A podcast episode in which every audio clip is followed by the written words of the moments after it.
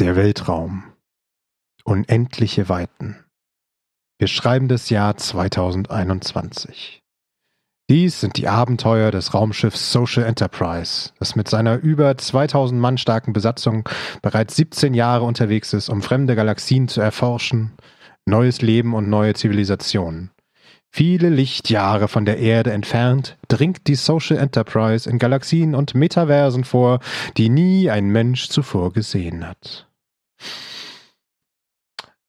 Herzlich willkommen zum Chaos im Radio im November 2021. Ich bin der Cyrox und mit mir hier sind äh, zum einen der Hannes. Hallo. Und der Knops. Moin, moin. Aber der Cyrox hat unser Sendungskonzept kaputt gemacht mit dem Intro. nee. War dir das zu Meta? ich finde, das ist ja, da möchte ich mich ja direkt in eine kleine, in ein kleines Klohäuschen setzen. So Meta war das. das ist dann Meter mal Meter. Ja. so viele Insider gleich zu Beginn. Eieiei. Meine Güte, kann man da Witze machen? Willkommen im Freien Radio Potsdam, liebe Zuhöris. Jo. Geht was.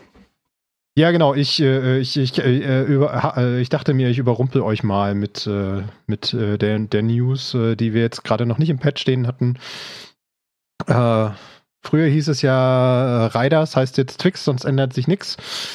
Ak aktuell heißt es ja, Facebook heißt jetzt Meta. Sonst ändert sich nichts oder so. Und wir erschließen uns Metaversen. Ja, also die, die, die, die Zukunft sieht ganz, je nachdem aus welcher Perspektive, mhm. rosig, fürchterlich, utopisch, dystopisch, wie auch immer aus. Ja, das ist ja auch spannend, wenn wir nachher noch über meine Oculus äh, Meta Go sprechen wollen. Mhm. Die werden Sehr ja wirklich umbenannt, ne? Das, äh, das ziehen sie mhm. ja durch nächstes Jahr. Ja. Und unsere Hochschule hat es ja auch durchgezogen. Die haben sie auch einfach umbenannt zum, zum 1.10. Wir heißen nicht mehr Beuth Hochschule für Technik, Boah. sondern Berliner Hochschule für Technik. Da äh, habt ihr ja ganz viele Briefköpfe neu drücken müssen, oder? Was ist da? Ne, Faxgeräte das, neu einstellen. Äh, läuft gerade alles, ja. Also so die groben Sachen alles schon umgestellt. Mail-Server läuft, hm. Cloud läuft. Ja, aber das ist doch so klassisches 80-20-Prinzip, auch bekannt als Pareto-Prinzip. Es gibt so bestimmte Sachen, da, die gehen relativ schnell von der Hand. Da hast du dann irgendwie so, so 80 Prozent der Arbeit schon gemacht, ne? Da irgendwie die Briefköpfe und die E-Mail-Footer, äh, äh, äh also das, was dann immer so am Ende vielleicht dann irgendwie steht, äh, das ist irgendwie mal schnell angepasst. Das dauert ein bisschen, aber mhm. das kannst du mal relativ schnell machen. Und dann gibt es aber so die letzten 20 Prozent, die dann irgendwie nochmal so ganz viel Zeit brauchen. Genau. Also ich glaube, ein Teil von diesen letzten 20 Prozent ist die Nextcloud-Integration in meine Nextcloud. Ja. Ich frage mich nämlich seit, äh, seit Wochen, warum da steht, der Server ist im Maintenance-Modus. Mhm. Ich nehme mal an, der ist einfach umgezogen worden ja, und ja, der olle Server läuft noch mit. Ja, ja, und es gibt keinen, es, es, es gibt keinen äh, definierten Weg, wie man das nachträglich noch äh, beheben kann. Ja, dieses Problem habe ich auch.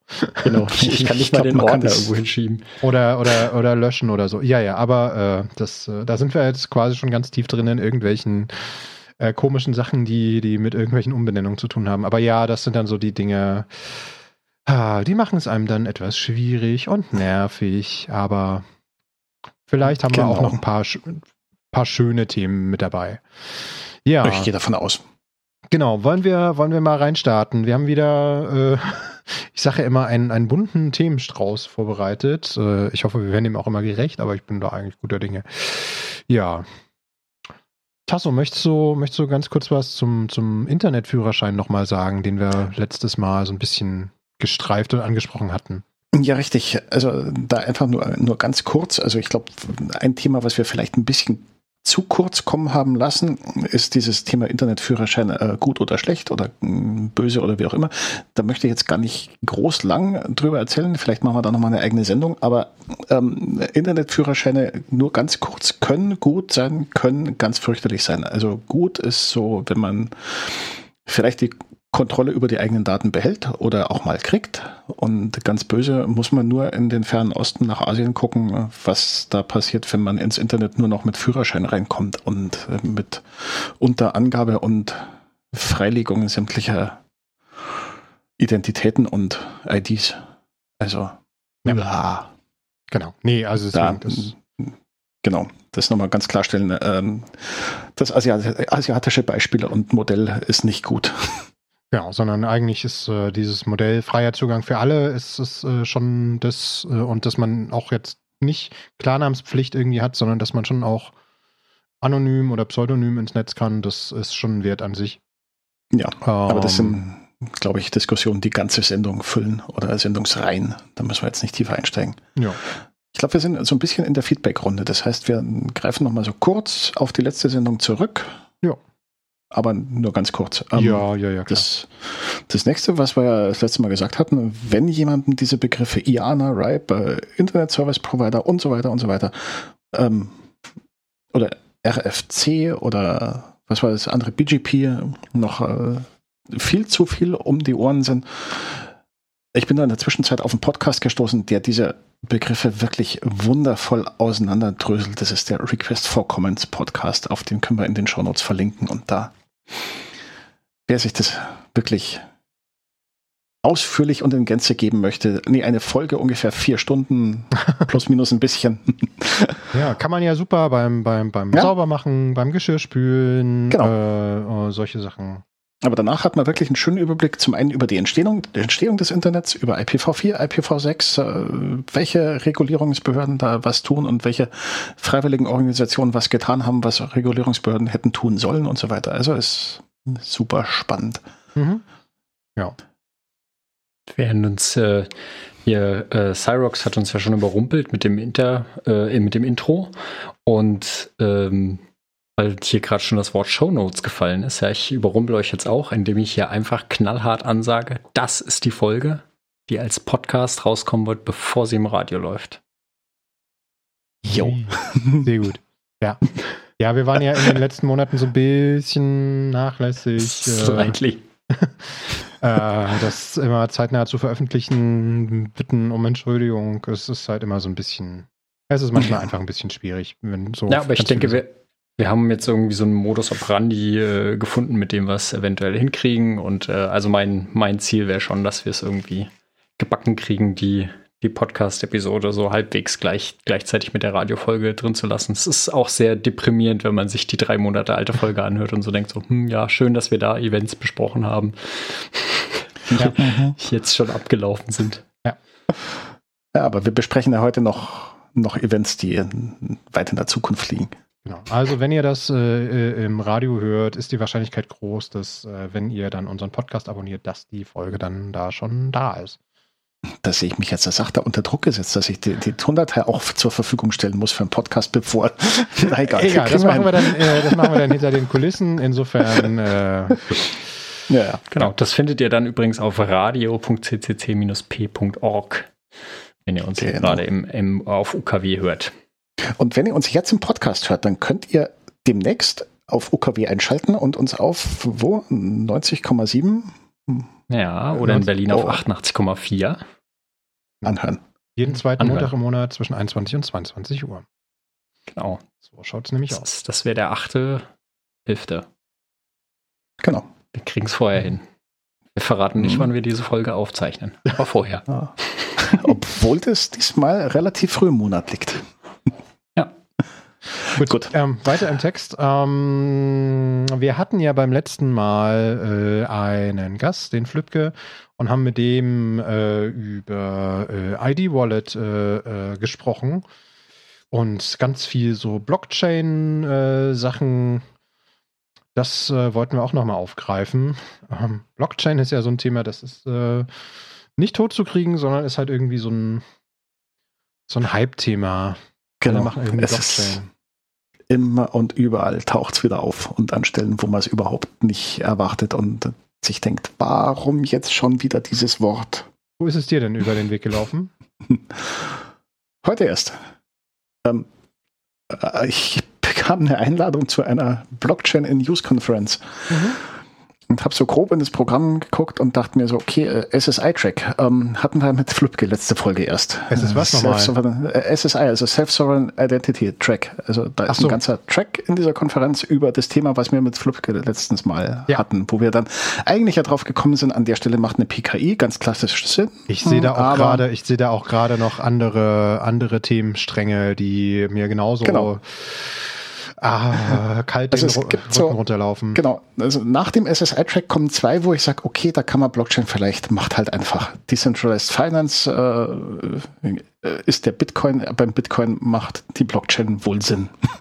Den NFT-Track, ja gut, äh, Non-Fungible Tokens äh, kann, man ander, äh, kann man anderweitig diskutieren ja, ja einfach, einfach, einfach, einfach weg damit. Also wir können, also ja, es, es, es schmerzt schon. Äh, ich, äh, wir, wir, ja. wir werden das Thema jetzt nicht so ausbreiten, aber man äh, kann noch, sie einfach verschimmeln lassen. Das, dieses Thema, was du meintest gerade, non-fungible Tokens oder kurz NFT, das ist einfach auch so ja. schlimm, einfach, einfach schlimm. Einfach schlimm, aber verschimmeln lassen, egal, stört nicht weiter. Public Administration. Also öffentliche sage, Verwaltung. Ah, ah, wirklich, da, und da wird es wieder schmerzhaft. Ähm, Schulzeugnisse in der Blockchain ist da, glaube ich, so eine Idee, die letztens erst gehypt und prämiert wurde. Hm. Echt jetzt? Äh, ja, hey, irgendwie also, müssen wir ja die digitale Innovation vorantreiben in Deutschland. Es gibt so, ja, es gibt so ein, so ein Diagramm, wo äh, rauskommt, wann ist Blockchain sinnvoll und wann nicht. Und da gibt es mindestens drei Abbiegungen, wo ich bei digitalen Schulzeugnissen sage, ähm, nein, du bist jetzt gerade nach nicht sinnvoll abgebogen, aber wir machen es halt trotzdem. Mhm. Zum Beispiel, dass es eigentlich äh, einen fest definierten Kreis von äh, Behörden gibt, die das oder die Schulen halt gibt, äh, die einem sagen können sollten, ist das Zeugnis echt und ist das, was da drauf steht, richtig. Eben. Das ist das so ein, ein Aspekt an der ganzen Geschichte, wo man dann ja. schon sagt, so, das kann man auch anders lösen. Also ja. wenn ich Instanzen habe, denen ich vertraue, dann ist er halt eigentlich schon raus. Und wenn ich Schulen nicht vertraue, dann können wir wieder Blockchain machen. Na egal. Hannes. Ich habe schon, äh, also ich meine, ich habe ja äh, naturgemäß sehr, sehr viele Entwickler und äh, Informatiker in meinem, in meinem Bekanntenkreis. Mhm. Und es gibt keinen, den es da bei diesem Thema nicht die Zehennägel hochrollt. Und ich frage mich halt, wie, wer treibt denn das noch? Also das, das ist doch Ah, ist doch alles so traurig. Hm. Ja. Aber wisst ihr, was schön ist? Was denn schön? Erzähl. Ich finde ja, ich finde ja die, die, die, die Haltung, die das äh, BSI, das äh, Bundesamt für Sicherheit in der Informationstechnik, zu oh, ja. Blockchain hat, ähm, die ist super. ähm, ja. Anschließend zu diesem ID-Wallet-Thema von der letzten Sendung, nämlich äh, gab es jetzt, äh, ich glaube, letzte Woche ähm, gab es nämlich ein Dokument äh, äh, vom, aus dem Bundesinnenministerium, das, äh, das bekannt wurde aufgrund einer Informationsfreiheitsanfrage. Mhm. Darüber könnten wir übrigens auch nochmal. Äh, ich glaube, überfragt den Staat, war. Genau, überfragt den Staat. Genau, überfragt den Staat. Äh, ähm, auch darüber sollten wir bei, bei Gelegenheit reden. Wer da was ist, fragt den Staat. Ähm, und zwar hatte jemand angefragt, äh, liebes, liebes Innenministerium, das mit dieser ID-Wallet ist ja so kaputt. Sag doch mal, wer hat denn das eigentlich mal irgendwie freigegeben? Und gab es da eigentlich mal eine Sicherheitsüberprüfung dazu?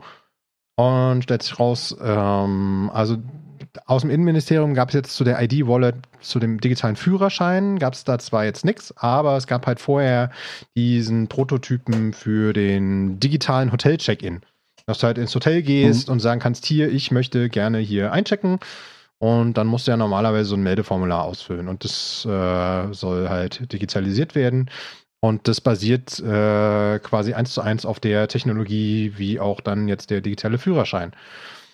Und äh, zum einen hat das BSI wunderschön ausgeführt, dass, naja, man kann das äh, mit Blockchain machen, aber das ist halt, das bringt halt so eine Komplexität rein, die eigentlich auch gar nicht notwendig wäre. Ähm, so dass, so dass es halt schwierig ist, den, den Nutzen tatsächlich festzustellen. Ich muss gerade mal gucken nach dem äh, nach dem Zitat. Äh, einen Moment. Ähm, soll ich gerade? Ich hätte Ja, wenn du es gerade da hast, dann. Komplexität und Anfälligkeit für Schwachstellen bei unklarem Nutzen erhöht. Das ist, glaube ich, auch die, äh, der ist in den Titel der letzten Logbuchnetzpolitik-Folge eingegangen. Ja. genau. Also Schönes Zitat. Genau, also der, der, der, der Nutzen ist halt irgendwie unklar, genau. Ähm, und auch das zum Beispiel da Algorithmen verwendet werden und, und auch äh, so Sicherheitsmechanismen, die noch nicht eingehend geprüft sind und man dementsprechend keine, äh, noch keine Aussage dazu treffen kann, ob das jetzt irgendwie gut ist. Ähm, ja.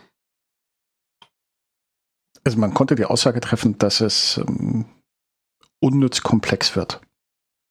Was eigentlich schon nicht gut heißt. Ja. Für einen unklaren Nutzen. Ja. Und das ist schon sehr, ähm, sehr bezeichnend. Also da muss man das BSI auch mal. Man muss jetzt nicht alles gut finden, äh, was das BSI so macht oder dass es äh, dem Innenministerium so unterstellt ist. Da gibt es ja durchaus auch Abhängigkeiten, was so Weisungsbefugnis anbelangt. Aber da an der Stelle sage ich so, ja, Haken dran, das ist eigentlich genau das, äh, ist eigentlich genau das, äh, was man, was wir ja auch ganz oft sagen. Und äh, mhm. äh, das Schärfste ist ja noch, äh, ergän auch ergänzend zu der, äh, zu unserer Diskussion vom letzten Mal. Die äh, Flübke hat ja erzählt, äh, dass es so eine Angriffsmöglichkeit gibt, dass, ähm, dass äh, wenn man nur die QR-Codes irgendwie überklebt, dass nicht geprüft wird, okay, ich soll mich jetzt gegenüber jemandem ausweisen, kann jetzt aber nicht verifizieren, ist das die Person oder die Institution von der ich denke, dass sie das ist. Genau das äh, wurde bei einem Pentest, bei einem Penetrationstest äh, äh, äh auch schon festgestellt. Im Mai war es, glaube ich. Für mhm. diesen digitalen Hotel-Check-In. Und da muss man sich doch echt fragen, wie kann es sein, dass beim digitalen Führerschein das genau immer noch so vorkommt? Weil das ist. Ach, das ist also, einfach mal eine App von einer Behörde, von, von äh, äh, wo man einfach denkt, so, also gerade was so digitale Identitäten anbelangt, da will man doch einfach einen gewissen Sicherheitsstandard haben. Ja, außer wenn es kurz vor der Wahl ist und das Ding muss raus. Oh, meinst du? ja. Das ist immer die Sache im Radio und Ironie. Naja, gut. Ja, genau. Ganz, ganz, ganz große.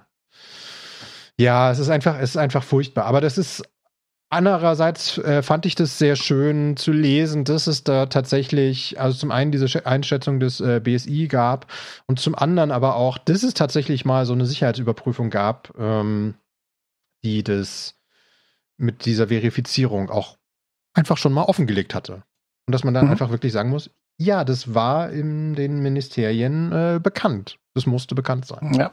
Also was mich so ein bisschen ich weiß nicht, ähm, was mir ein bisschen Sorgen macht und mich sorgenvoll stimmt, ist, dass ich einfach jetzt nicht höre, okay, äh, war eine blöde Idee, wir lassen das, wir machen es jetzt äh, entweder mit einem anderen Partner oder auf einem anderen Weg, sondern mhm. das klingt so, als würde man einfach jetzt ein bisschen Gras drüber wachsen lassen und dann machen wir es halt in einem halben Jahr mit der gleichen Technologie, mit dem gleichen Partner nochmal. Vielleicht korrigieren wir dann zwei Fehler, aber wir versuchen es nochmal. Und das habe ich noch nicht gehört, dass da ähm, erkannt wurde, dass der Weg Quatsch war. Hm. Aber ja, das ist ja, ja alles, alles, das ist ja alles im Rahmen der digitalen Innovation im, im äh, in, in, unserer Bundesrepublik Deutschland. Hm. Naja, aber vielleicht kann man bei, äh, bei aller Innovation halt auch mal gucken, dass man solche Sachen sinnvoll, richtig mit einer gewissen Expertise macht und die Expertise halt nicht nur Chamba-Wamba Werbung, äh, ich bin der Beste ist, sondern halt äh, mit Sach- und Fachwissen hinterlegte Expertise. Es fällt mir sehr schwer, jetzt gerade nicht wieder in Ironie und Sarkasmus zu verfallen. äh, okay. Deswegen würde ich vielleicht vorschlagen, dass wir einfach zum nächsten, zum ja, nächsten Punkt übergehen. Wir, wir, steigen mal aus, aus, der, aus dem Feedback und aus der letzten Sendung aus und gehen in die Zukunft. In die Zukunft? Ja. Ach so, na, einen Punkt hätten wir aber noch auf der ja? Liste. Ja. Ach, richtig. Das ist aber ja. wieder schlechte Laune, ne? Ja, ne, ja, ne, ja, also Je nachdem, wie man es sieht. Na, dann mach schnell. Ich, ich, ich kann es auch kaum erwarten, über das Schöne, die Zukunft zu reden. Ja, über die schöne Zukunft. Okay, genau. genau. Hau, hau, äh, einfach, hau, hau raus. Na, einfach vielleicht nochmal äh, ein Update zu der ganzen Geschichte um äh, Revel, also diese ganze Ransomware und äh, Kaseya. Ähm, da konnte man nämlich jetzt wohl den mutmaßlichen äh, Drahtzieher oder die mutmaßlichen Drahtzieher äh, ermitteln und zwar über äh, Bitcoin-Zahlungen. Also, hm. indem man äh, tatsächlich zugeordnet hat, äh, äh, ah, Mensch, da gehen entsprechende Beträge auf dieses Konto und irgendwo will man das ja wieder zu Geld machen und äh, da auf diesem Wege hat, hat man da wohl zurückführen können, äh, wer jetzt äh, wahrscheinlich dahinter steckt. Mhm. Weil Bitcoin ist halt nicht anonym, sondern nur pseudonym. Das heißt, man kann da schon, äh, schon sehen, irgendwie, es gibt dann schon irgendwie so verschiedene Konten und vor allem meistens äh, wird es halt eben dann an der Stelle interessant, wo man dann Bitcoins wieder zu Dollars, Euros und Co. machen will, weil dann muss man ja dann äh, doch irgendwo seinen Klarnamen meisten ange meistens angeben. Irgendwann möchte das Geld ja, äh, also dieser Wert ja auch in echtes Geld umgetauscht werden. Und an der Schnittstelle, wenn man das bis dahin verfolgt und Glück hat, dann badumt's. Ja, genau. Und die Verfolgung ist dank der Blockchain halt trivial. Also das ist halt genau das, was die Blockchain macht. Richtig, ist ja alles, ist ja, ja alles öffentlich. So, das soll es dann Und auch alles auf ganz viele sein. Rechner kopiert. Ähm, ganz kurz noch, ähm, man weiß jetzt ungefähr, wer es ist, aber man ist ihm nicht habhaft geworden, weil er mh, hm, in einem nicht ausliefernden Staat, glaube ich, sein Leben verbringt. Mhm. Und sich auch hütet, in äh, Staaten zu Urlaub zu machen, wo man dann doch ausgeliefert werden könnte aus Versehen. Tja. Ja. Na gut. Dann kommen wir doch in die Zukunft. Genau. Wir sind ja, äh, wie wir nicht müde werden zu betonen, hier Teil des äh, Chaos-Treff in Potsdam. Ähm, irgendwie dem Chaos Computer Club zugeordnet und wir haben unsere wöchentlichen Treffen immer mittwochs und campen manchmal und machen Radio. Aber wir machen natürlich auch noch ganz andere Sachen im, äh, in der Machbar im Freiland. Und äh, genau, da sind ja jetzt auch wieder die regelmäßigen Treffen. Glücklicherweise wieder äh, dank 2G und so weiter äh, können wir das alles wieder in Person machen. Mhm. Und äh, da wollten wir einfach mal ein Update geben, was wir denn so machen gerade und was es so für Anekdoten gibt aus den letzten Monaten. Ähm, und das Erste, was ich da gerne, äh, ich, wie gesagt, ich kann es kaum erwarten. Ähm, es gibt eigentlich vom großen Chaos Computer Club jedes Jahr den, äh, den Chaos Communication Kongress äh, zwischen den Jahren von 27. bis 30. Dezember. Ähm, wird auch in diesem Jahr leider nicht stattfinden können, weil äh, man kriegt halt irgendwie 16.000 Leute, oder ich glaube 16.000 waren es äh, 2019, äh, oder 18.000 schon. Die, das kriegt man ja. jetzt irgendwie nicht guten Gewissens in, in äh, eine Halle oder in ein Messegelände. Nee. Denn selbst, selbst wenn, wenn man sich der, auf der Messe nicht äh, ansteckt, dann ja wohl im Zug hin oder ja. Also, also es gab ja auch auf den bisherigen Kongressen immer so die, die, die Kongressseuche danach. Genau, die Kongress Und das war nicht Corona. Und mhm, wenn es ja. jetzt Corona gibt, dann ist das irgendwie ein gewisses Risiko, was man nicht braucht. Ja. Genau. Deswegen äh, wird es wieder einen äh, Remote-Kongress geben. Also letztes Jahr war das ja der, der RC3, ähm, der dann ja, rein digital stattgefunden hat. Äh, dieses Jahr kommt aber noch was ganz Tolles dazu, beziehungsweise wird, äh, wird einfach ausgebaut, nämlich der Congress Everywhere.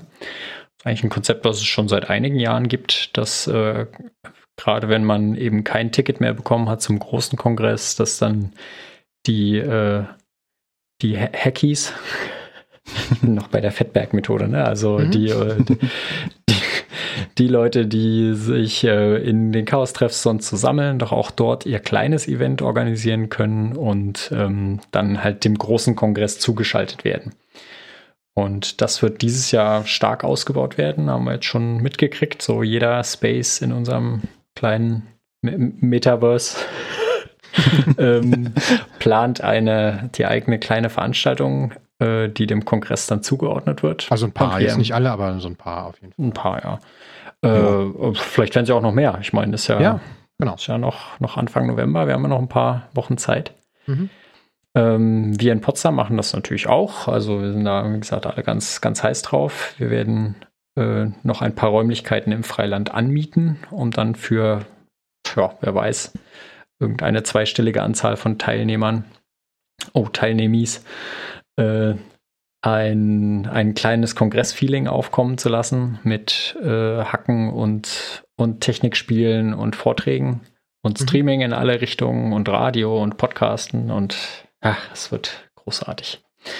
Genau. Äh, die Vorfreude möchte ich jetzt hier mal gestreut haben mhm. in dieser Form. Genau. Also wie genau das dann ausschaut und äh, äh, also Details äh, sind gerade auch noch im Werden und Entstehen. Ähm, von daher. Äh, Wir haben ja auch noch fast zwei Monate. Ja, ja.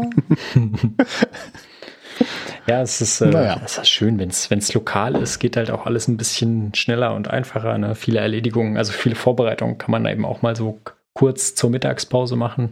Zumindest ich, mhm. ich wohne ja nur ganz nah am Freiland.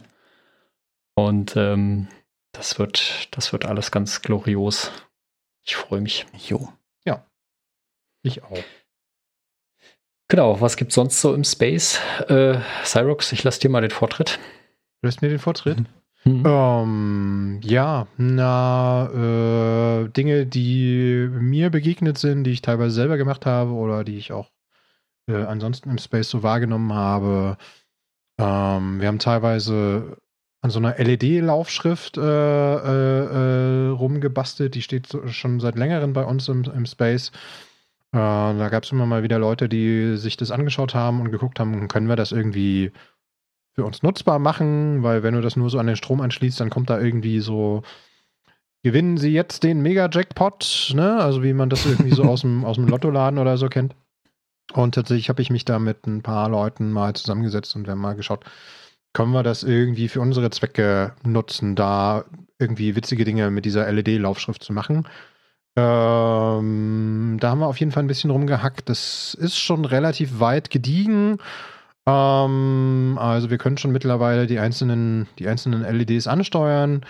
Und äh, aber da muss man jetzt halt mal das noch fertig machen. Ne? Ist ja auch immer so ein bisschen so eine so eine Sache. Das eine ist, äh, Projekte anzufangen und Projekte dann tatsächlich mal fertig zu kriegen, muss man dann erstmal tun. Dann kommen wieder immer so ein, zwei andere Sachen dazwischen. Das ist manchmal so ein bisschen schwierig. Ähm, Wenn ich denke, dass du vor dem Erika-Schreibmaschinenprojekt mal behauptet hast, du beschäftigst dich ja nicht so viel mit Hardware und lieber mit Software. ja, ja, ist, ist ja tatsächlich so. Aber da ist zum Beispiel jetzt wieder bei der Laufschrift, konnte ich dann wieder so ein paar Dinge anwenden, die ich halt von der Erika schon mitgenommen und gelernt habe. Und auch einfach die Scheu ist jetzt mittlerweile schon wieder ein bisschen äh, eher weg. Und wenn man dann noch so ein, zwei hilfreiche Menschen dann im Space irgendwie hat, die einem noch ein paar Sachen sagen können, zeigen können, vielleicht auch irgendwie noch Technik haben, womit man äh, in dem eigenen Projekt dann noch ein bisschen besser vorankommt. Ich habe zum Beispiel im Rahmen dieser LED-Laufschrift das erste Mal überhaupt einen EEPROM, also einen, so, einen, so einen beschreibbaren Speicher, so, einen, so, einen Speicherchip überhaupt erstmal ausgelesen. Habe ich vorher noch nicht gemacht. Ja. Mhm. Und genauso wie ich für die Erika äh, äh, hatten wir ja letztes Jahr vor dem ersten Lockdown hatten wir ja, waren wir ja das erste Mal äh, und haben eine Platine einfach selber mal produziert, nicht wahr, Knurps? Äh, Ach stimmt, ich glaube, ich kann mich da an was erinnern. genau, ne, das war, hab, ist, auch, ist auch so ein Ding, das habe ich auch zum ersten Mal da gemacht. Also deswegen, das mhm. ist solche, solche kleinen Projekte sind einfach auch eine schöne Möglichkeit, um den eigenen Fähigkeitsschatz ein bisschen zu erweitern und Stück für Stück so ein bisschen diese Angst zu verlieren vor, äh, ich mache eigentlich doch nicht so Hardware und kann ich da was kaputt machen? Fragezeichen. Dass man ja, da einfach ein bisschen fitter wird. Genau, da braucht man jemanden mit Erfahrung, der sagt, nö, du kannst nichts kaputt machen. Ja. Es kann zwar danach brennen, aber das ist immer noch nicht kaputt. Genau, deswegen. Also das ist halt auch so ein Punkt. Es gibt ja im großen Chaos diese Erfahrungsaustauschkreise und ich habe immer, kriege immer wieder mit, dass auch in diesen kleinen Communities und kleinen äh, offenen Werkstätten und offenen Kreisen, die da sich treffen, halt äh, immer wieder Erfahrungsaustausch stattfindet. Und zwar ziemlich von selber und nicht so, ich muss dir jetzt meine große Erfahrung beibringen, weil ich bin der, der die hat und du bist der, der Kleine, der vor mir kriecht, du Wurm. Sondern es passiert halt echt von selber. Unterschiedliche Menschen haben unterschiedliche Erfahrungen, treffen sich und tauschen sich aus. Es ist total toll. Also dazu passt doch super meine Anekdote, die ich hier, äh, ja. die ich hier mitgenommen habe. Immer her damit. Also, wie, wie entsteht eigentlich so ein Projekt im Chaos-Treff Potsdam? ah ja. An einem, an einem Dienstag im Oktober, Ende Oktober, äh, sprach mich ein Kollege an. Ähm, sag mal, Hannes, du bist doch hier im Chaos-Treff. Äh, was habt ihr da so einen so Drucktopf? So, ich sag, ein was willst du? Und äh, also äh, er sprach mich an, soll heißen, wir, wir haben Kaffee getrunken äh, und dabei gechattet äh, während der Arbeit. Mhm. Und ähm, dann schickt er mir irgendwie den Wikipedia-Artikel zu Druckbehälter. So, hä? äh, ja, was willst du denn machen? Ja, so äh, irgendwie Silikon gießen oder Epoxidharz. So, hm, äh, okay. Nicht zufälligerweise hatten das Studierende bei uns gerade irgendwie vor ein paar Wochen losgetreten, das Thema. Ah aber ja, alles klar. Also das, äh, das hat aber garantiert nichts mit, mit nee, nee. Äh, der, wie war es jetzt, die Berliner Hochschule für Technik? Ja, also ganz ja. andere Baustelle. Mhm. Ja, ganz andere Zufall. Baustelle, okay. Hat nichts damit zu tun, totale Korrelation. Genau, äh, total unabhängig Koinzidenz. voneinander. Koinzidenz, danke, das war das Wort. Ähm, naja, jedenfalls habe ich gedacht, hier, pass auf, da gibt es diesen Matrix-Chat äh, vom Chaos-Treff. Ähm, ich schreibe da jetzt mal rein. Ja, hier hatte einer so einen Drucktopf. Also, da kam halt irgendwie so eine Rückfrage, ja, wofür? Naja, hier Silikon oder Epoxidharz gießen. Hm. Mhm. Ja, ah, äh, interessant. Gleich schon drei Leute reagiert mit, hm, ja, könnte, also im Biolab könnte sowas sein. So. Und dann kam ein, ein Knurps dazu und meinte so, hm, ja, aber wenn man so Epoxidharz gießen will, dann äh, nimmt man doch Unterdruck und nicht Überdruck.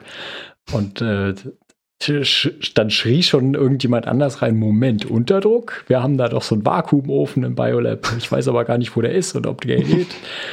Und äh, dann kam auch schon irgendwie ein Screenshot von irgendeiner so Handykonversation mit dem Nachbarn, so, äh, sag mal, ist der Vakuumofen eigentlich da? Und, hm.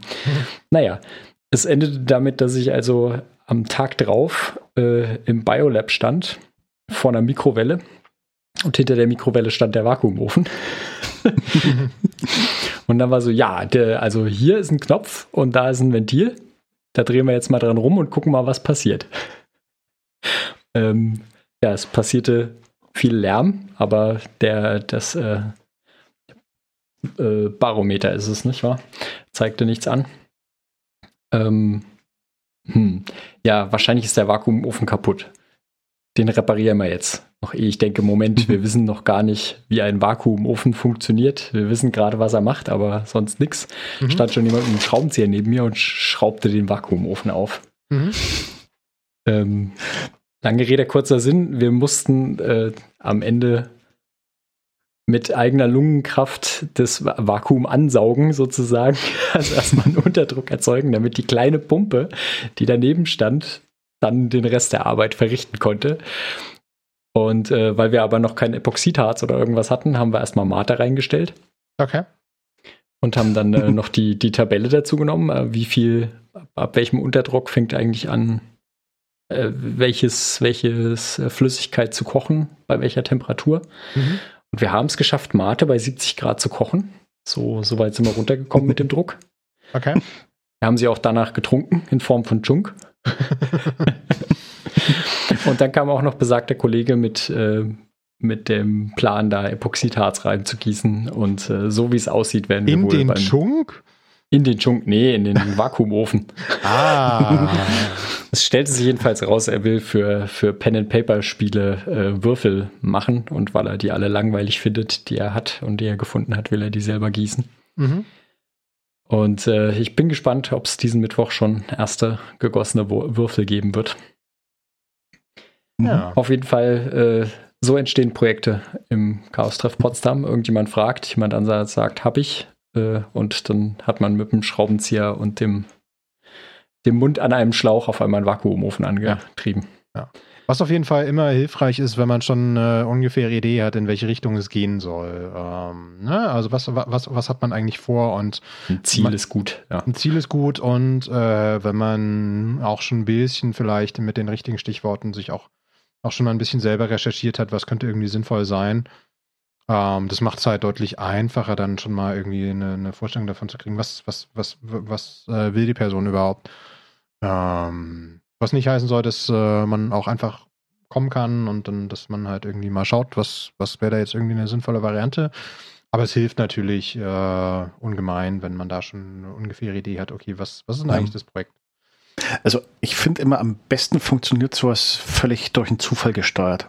Mhm. Ja. Also ge geplanterweise geht es halt ja, geht auch, aber selten ja. und schwierig. Äh, mhm. Äh, meistens geht es, wenn man so überhaupt nicht plant, sondern einfach laufen lässt und ups, ah, da ist das Ergebnis cool. Ja, ja genau. Man, das das gibt es natürlich auch immer, ja. Mhm.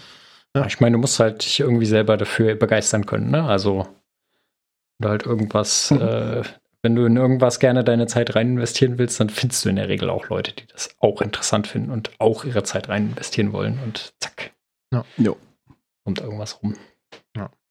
Was ansonsten noch so im Space passiert, ähm, ich habe mitbekommen, dass äh, jemand äh, TM äh, gerade irgendwie einen digitalen Sandkasten baut, so mit, mit so einer Kinect, äh, das dann halt irgendwie du kann, hast, hast einen Sandkasten und eine Kinect drüber und äh, kannst dann so Berge und Täler im Sandkasten bauen und äh, aufgrund dieser mit der Kinect werden dann die Berge und Täler quasi vermessen und dann kann man mit einem Projektor, kann man da irgendwie so zum Beispiel ein, ein Höhenmodell dann zum Beispiel da drauf mhm.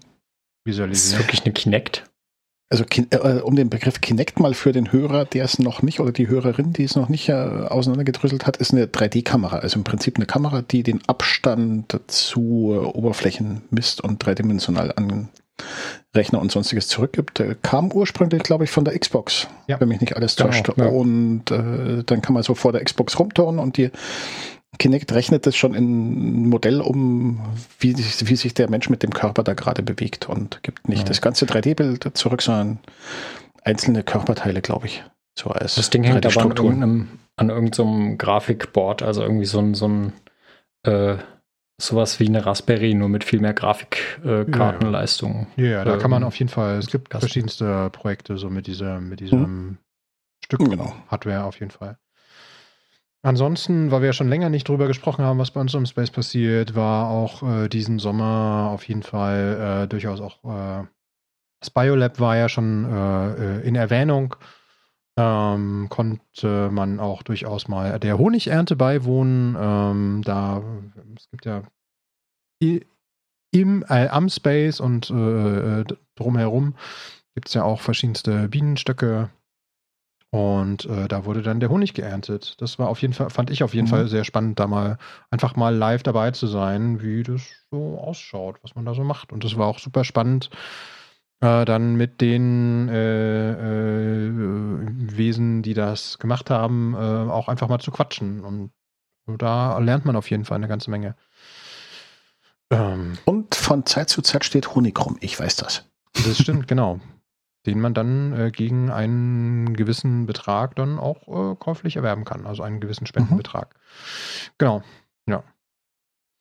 Ansonsten reparieren statt wegschmeißen und neu kaufen kann man, wie ich zum Beispiel lernte, äh, Rasierapparate, wenn da der Akku äh, mal kaputt ist. Ähm, da gibt es auch so Anleitungen im Internet für, äh, muss man auch manchmal einfach nur gucken. Mhm. Ähm, das wurde auf jeden Wobei, Fall gemacht. Da gibt es ja Veranstaltungen, die sich wirklich auf sowas konzentrieren und wo das, das dann der Schwerpunkt ist, das ist jetzt nicht so der Chaos-Treff, da gibt es ja. eher so Repair-Café. Aber genau äh, manchmal passieren solche Dinge zu, durch Zufall auch im Chaos-Treff. genau, ja. Also deswegen, ähm, wer, wer Dinge repariert haben möchte, ähm, geht am besten zum Repair Café. Ähm, da gibt es auf, äh, äh, auf der Machbar-Seite, gibt da machbar-potsdam.de, gibt es äh, unter anderem einen Kalender, ähm, wo man sehen kann, wann ist eigentlich das nächste Repair Café. Wir haben jetzt gerade über das Biolab zum Beispiel gesprochen, wer irgendwie Interesse hat äh, an was gibt es eigentlich so im Biolab. Da werdet ihr, denke ich, auch äh, fündig im besagten Kalender, weil das sind teilweise Sachen, die sind jetzt nicht, sind nicht originär unser, unser Chaos-Treff, die wir uns äh, jeden Mittwoch äh, ab, ein, äh, ab 19 äh, Uhr treffen, aber die halt auch mit in der Machbar stattfinden und Eben. direkt nebendran. Jo. Ja. Man kennt sich, man grüßt sich, man mag sich und es ist immer spannend, was die so treiben. Auf jeden Fall, ja. Und natürlich auch spannend, was wir so treiben. Genau. Ansonsten werden sowieso immer Dinge aus Holz oder 3D gedruckt. Da gibt es ganz viele äh, große und kleine Sachen, die da stattfinden, die wir jetzt gar nicht mhm. auch in der, in, auflisten können, aber da gibt es so eine Presse ist entstanden in den letzten Tagen, habe ich gehört, gesehen, gelesen, teilweise auch mitgewirkt. Mhm. Wo, äh, Stimmt, ich habe schon Dinge zerdrückt. Naja, wo perspektivisch äh, Kunststoff nicht zerrt, sondern gedrückt, in Form gedrückt wird. Mhm. Ja, passieren schon lustige Sachen. Ja. Ja. Mensch. Lass uns doch mal ein bisschen Musik spielen, bevor wir ins äh, nächste schwierigere Thema einsteigen. Jo, sehr gern. Äh, und zwar hat uns der Cyrox einen schönen Song rausgesucht von äh, Audio Binger, The Upside Down. Äh, wie immer eine Creative Commons Lizenz Attribution Non-Commercial. Attributed habe ich, es ist Audio Binger. Und äh, Non-Commercial sind wir sowieso viel Spaß bei The Upside Down.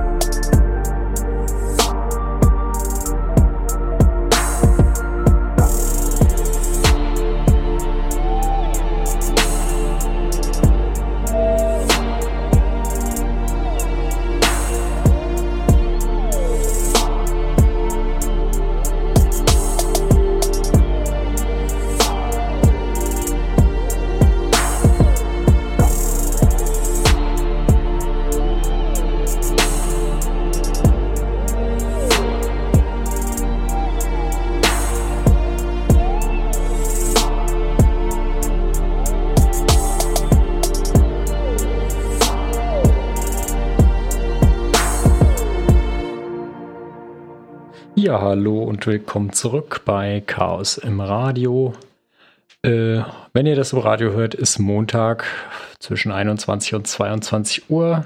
Äh, ihr hört uns, sobald ich hier meine Pad wieder auf habe, ihr hört uns auf äh, UKW 90,7 MHz in Potsdam oder in Berlin auf 88,4 MHz.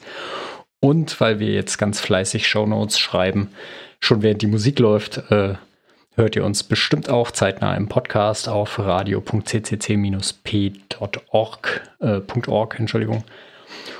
Und äh, wir haben in der ersten halben Stunde viel über das aktuelle äh, Geschehen im Chaos-Treff in Potsdam gesprochen und jetzt haben wir für die zweite Hälfte oder das letzte Viertel noch ein, ähm, ein Thema, was uns allen sehr am Herzen liegt. Ähm, und das kam gerade äh, kam gerade hoch mit einer aktuellen Meldung, die mich interessiert hat, nämlich äh, die Oculus Go kriegt ein Firmware-Update, mit dem sie sozusagen freigeschaltet wird. So, was ist jetzt die Oculus Go?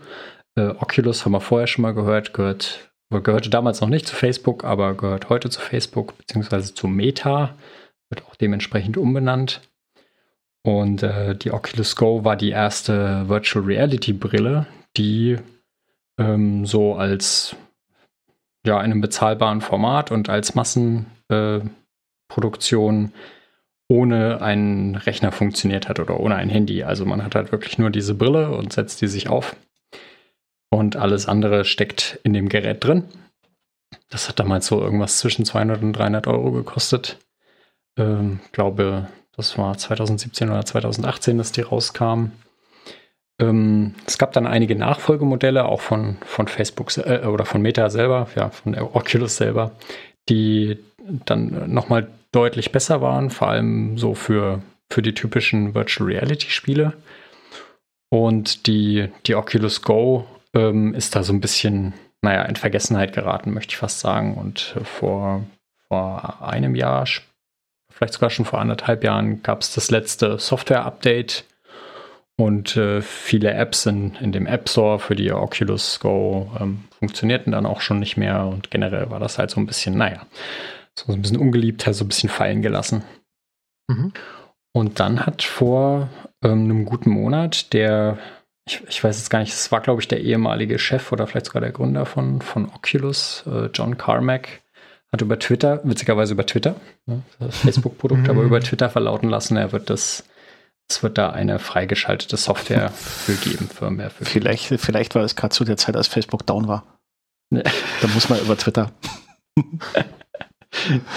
naja, so, ähm, was heißt das jetzt? Also die ähm, grundsätzlich heißt das jetzt erstmal, wenn man sich diese Firmware runterlädt und installiert, was dem, dem geneigten Hacker mit Anleitung relativ leicht gelingen sollte mit einem äh, irgendeinem Rechner an der Seite, dann kann man da im Prinzip auf dem Gerät machen, was man will. Also man kriegt Admin-Zugang auf den, den Computer, der sich in der VR-Brille äh, befindet und dann äh, kann man da frei basteln. Das ist ähm, wie auf, glaube ich, allen VR-Brillen, die ohne alles, ohne Rechner funktionieren, läuft da ein Android drauf, ein, ein stark modifiziertes Android, aber so die, die Grundbausteine des Betriebssystems sind halt immer die gleichen. Und ähm, damit kann man jetzt ja, dem Gerät ein zweites Leben verleihen, sozusagen. Ja, also nachdem ja, wie gesagt, im letzten Jahr eigentlich schon nichts mehr damit los war, kann man jetzt wieder anfangen, damit zu basteln. Und äh, es wird sicherlich auch so einen kleinen, äh, so einen kleinen Kick dem, dem Ding nochmal geben. Ähm, mhm. So, jetzt, jetzt denke ich mir ja so, das ist ja eigentlich, also ich freue mich da natürlich super drüber, aber eigentlich ist das ja das Geringste, ja, was, was man irgendwie so erwarten sollte. Also ich habe mir das Gerät ja gekauft, das ist meins. Und ähm, plötzlich funktionieren halt Anwendungen darauf nicht mehr, die, die früher mal funktioniert haben, weil die App Stores halt irgendwie ausgeschaltet worden sind oder weil, weil Facebook die die Funktionalitäten einfach abgeschaltet hat. Also der Server gibt, den Server gibt es halt nicht mehr, den man mhm. dafür gebraucht hat. Ja, und so ein Mist. Ah, toll. So, und das ist, ähm, wer, äh, wer, wer, sich mit alten Android-Telefonen beschäftigt oder noch viel schlimmer mit alten Apple-Produkten, ähm, der hat das schon vielleicht mal mitgekriegt. Ich habe zum Beispiel ein iPad Mini 1 Das wurde halt vor ein paar Jahren aus dem Support genommen. Ich meine, Apple gibt immer sehr, sehr lang und großzügig irgendwie noch Support für diese Geräte, aber irgendwann ist dann halt zu Ende. Mhm. Und Apple macht sehr, sehr viel ähm, Aufhebens drum, dass man da auch wirklich nicht rankommt an, an die Innereien dieser Geräte. Mhm. Und dementsprechend ist es irgendwann dann einfach nur noch ein Briefbeschwerer, obwohl es noch hardware-technisch völlig in Ordnung ist. Ja? Also bei meinem iPad Mini ist es so, dass sogar der Akku ist eigentlich noch in Ordnung und tut. Mhm. Aber mhm. kein Stück Software hat da ein Update bekommen. Also äh, die ganzen Apps, die da mal drauf liefen, laufen jetzt halt nicht mehr, weil die alle, ähm, ja, man, man kann sie zwar noch benutzen, aber so eine Netflix-App oder so, die hat sich ja weiterentwickelt und die Version von vor drei Jahren tut halt nicht mehr. Ja. Das heißt, die ganzen Apps kann man vergessen. Äh, Browser ist zwar drauf, aber auch der hat kein Update mehr bekommen. Es gibt auch keinen Browser mehr, der dafür noch ein Update bekommt. Ähm, das heißt, auch das Internet und auch Browser entwickeln sich weiter. Nicht nur, dass das jetzt eine riesen Sicherheitsfalle ist, das Ding. Ähm, ist da halt, die laufen auch viele Webseiten einfach gar nicht mehr, weil sich halt Elemente verändert haben. Also selbst ja. diese, diese Seite, die ich zur Steuerung meiner, äh, meiner Smart Home Geschichten benutzt habe, selbst die funktioniert halt nicht mehr, weil irgendwelche HTML5-Elemente nicht mehr so aussehen, wie der Browser das erwartet. Ja, Genau. Und ich meine, das mhm. ist das eine, das ist halt irgendwie, dass die Software und dass die, die Dienste sich weiterentwickeln, aber halt eben auch das, dass man auch nichts dagegen tun kann. Ne? Also wenn ja. das halt so zu ist, äh, so zugedongelt, äh, in welcher Form auch immer, dass man da jetzt nicht auch sagen kann, okay, dann ist es der eigentliche Verwendungszweck äh, ist jetzt nicht funktioniert nicht mehr, äh, äh, aber ich äh, kann das vielleicht noch für was anderes mhm. benutzen. Und das aber nur daran liegt, dass, äh, dass bestimmte Teile dieser, dieses Geräts so zu äh, gemacht sind, äh, dass man da jetzt nicht selber auch irgendwie was dran ändern könnte, das macht es halt mitunter schwierig. Wie du schon sagst, ganz oft ist eben das Problem, hier habe ich irgendein Gerät und da sind dann teilweise einfach wirklich die Server nicht mehr da und dann ist das einfach nur einfach nur Schrott oder zumindest nicht mehr nutzbar, weil man jetzt auch nichts daran ändern kann, dass er auf diese Server da zugreifen will. Ja. Also ich sehe da so zwei Aspekte. Zum einen natürlich das, was, was wir jetzt gerade so anteasern, dass dieses alte Stück Hardware dann irgendwann nicht mehr funktioniert und nicht mehr das tut, was es mal getan hat. Ähm, das andere, als du angefangen hast mit der Oculus Go wird freigeschaltet, ähm, ich, ich hatte da den Eindruck, dass in dem Moment, wo sowas freigeschaltet wird und wo sowas äh, für ganz viele Leute plötzlich zur Verfügung steht, die da rein können und da drin machen können, was sie wollen, ich glaube, da, da, da wird auch so ein, so ein Stückchen Kreativität freigelassen und hat die Chance zu explodieren. Weil dann halt plötzlich nicht mehr nur die bezahlten Leute von Oculus oder von Facebook oder von wem auch immer anfangen, da neue Sachen reinzubauen und kreativ zu werden, sondern halt ähm, im Prinzip jeder Mann der oder jede Frau, die irgendwie Bock darauf hat, äh, loslegen kann und sagen, was kann man denn noch draus machen und was kann man denn dann noch reinbauen? Ich kann mich zum Beispiel erinnern, es gab diese WR54, äh, WRT54GL Router von Linksys. Und damals das, glaube ich, von Linksys wirklich ein Verkaufsargument. Guckt mal, die Firmware ist offen. Ihr könnt da einen Open-Wert hier drauf bauen und könnt da drauf damit machen, was ihr wollt. Und damit haben die gleich zum einen riesenmächtig ähm, eine Menge an Routern verkauft, die sie sonst nicht verkauft hätten, und zum anderen Freifunk ermöglicht. War das wirklich, war das damals wirklich so gewollt? Ich habe das so ein bisschen ja, äh, es war so ein bisschen äh, Los, Stopp und ups, ach, okay, laufen weiter. Also, Weil eigentlich war die Geschichte, eigentlich war die Geschichte doch eher so, dass äh, jemand rausgefunden hat, hm, ihr verwendet auf euren ja. Routern äh, Linux äh, und mhm. ähm, habt das irgendwie auch angepasst. Und genau. die, die Lizenz für das ähm, Linux besagt, dass äh, ihr die Sachen äh, veröffentlichen müsst. Habt ihr aber also, nicht getan. Ja, das hatte, das hatte viele Ebenen. Ähm, richtig, also das gab's. Aber während diesem Prozess hat irgendjemand bei Linksys ähm, relativ erkennbar und markant äh, nicht eingegriffen, als es äh, darum ging, sich da zu verteidigen, sondern hat gesagt, okay, lass mal freilassen. Mhm. Und äh, also es, ja, es wurde erst das Ding veröffentlicht und dann gab es irgendwann eben die Klage, dass da, dass da Open Source drin verwendet ist und dann müsst ihr aber die Quellen freigeben. Mhm. Und der Reflex jeder normalen Firma, die damit Geld verdient, ist äh, zu sagen, okay, ja, aber das machen wir jetzt ganz geheim und wir legen die Quellen irgendwo im Keller offen und dann hier, da viel Spaß damit. Ähm, das war bei denen aber nicht, nicht so durchgezogen, wie ich es mitgekriegt habe. Die haben dann irgendwann schon relativ offen und äh, auch im Marketing gesagt, ja, ähm, hier sind die Quellen, viel Spaß, macht was draus.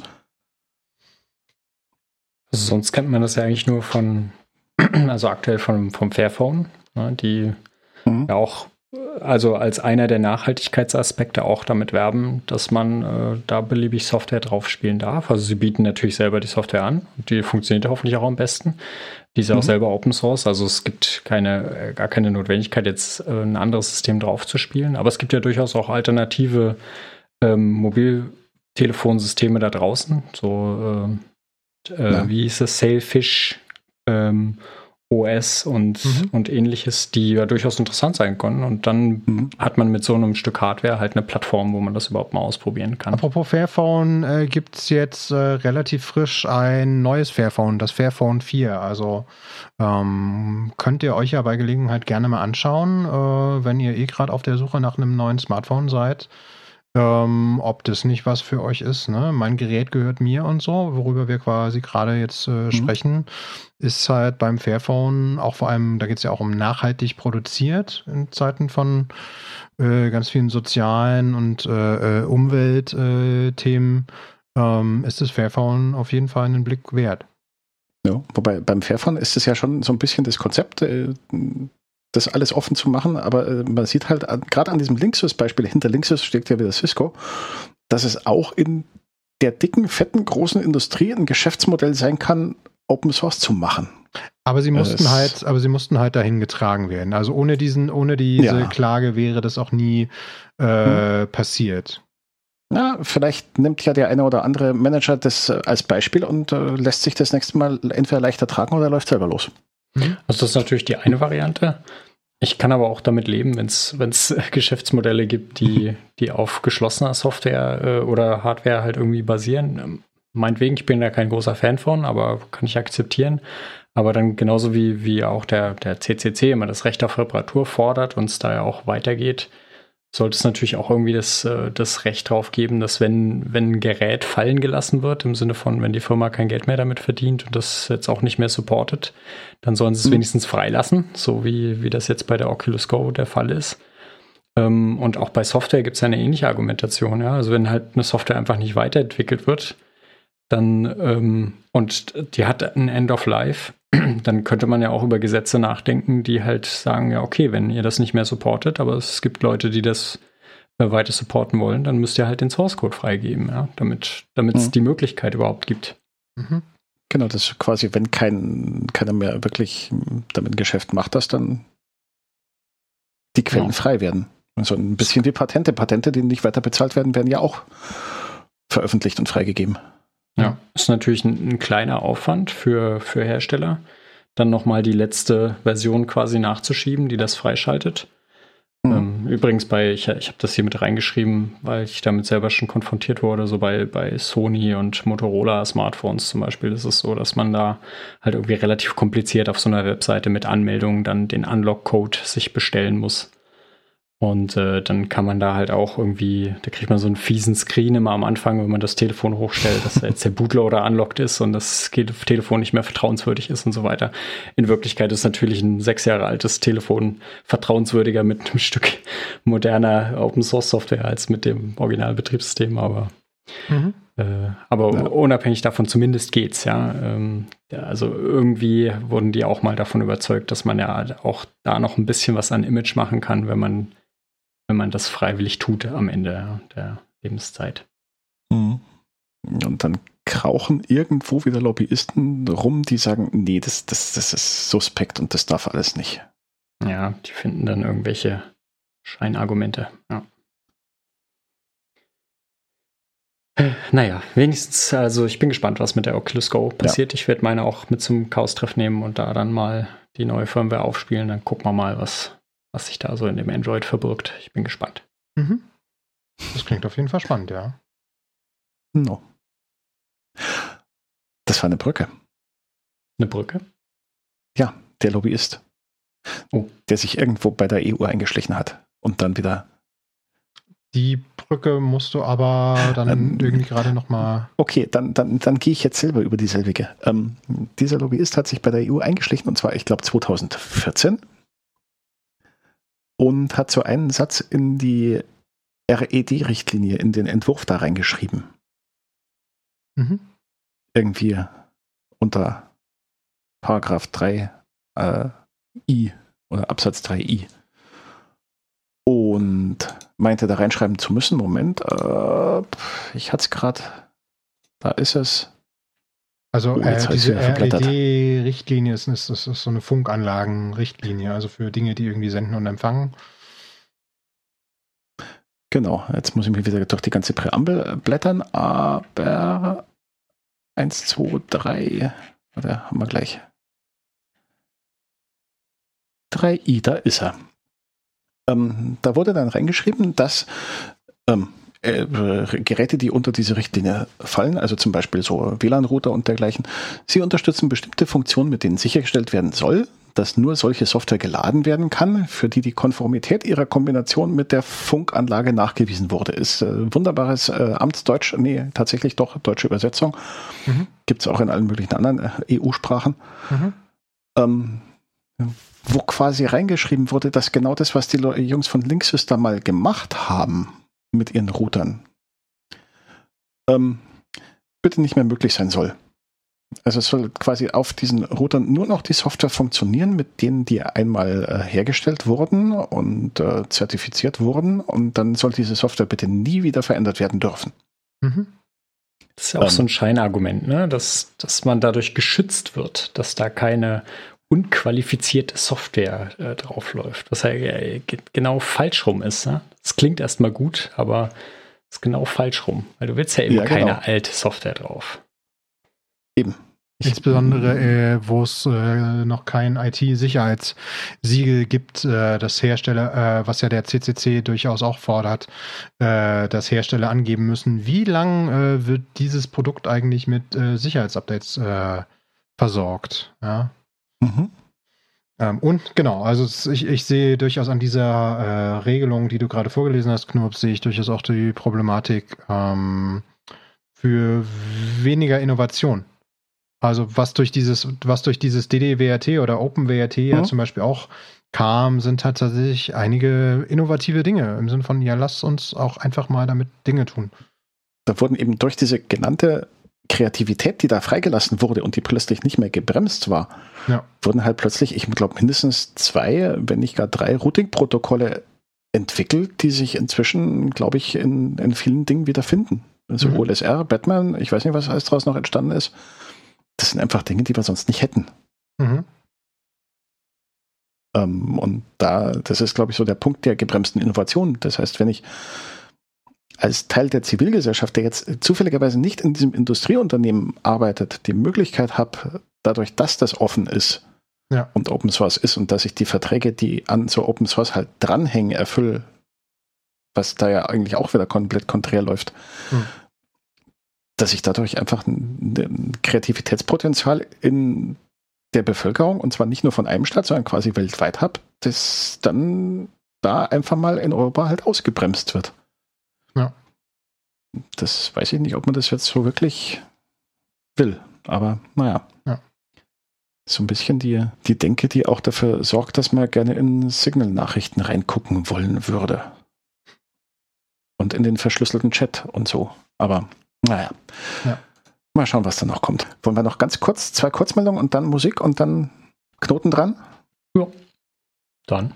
Also ich würde mal sagen, die eine Kurzmeldung ist noch nicht ganz unwichtig für Menschen, die mit LoRa und LoRaWAN zu tun haben. Ähm, das The Things Network ähm, stellt um auf, dies, auf den Stack der Version 3. Das heißt, ähm, pflegt eure Endgeräte, spielt Firmware-Updates ein und seht zu, dass Version 3 äh, läuft, weil Version 2 wird in den nächsten Tagen und Wochen abgeschaltet und dann haben wir genau das Thema, was wir schon gerade schon hatten, auch im The Things Network im LoRa waren.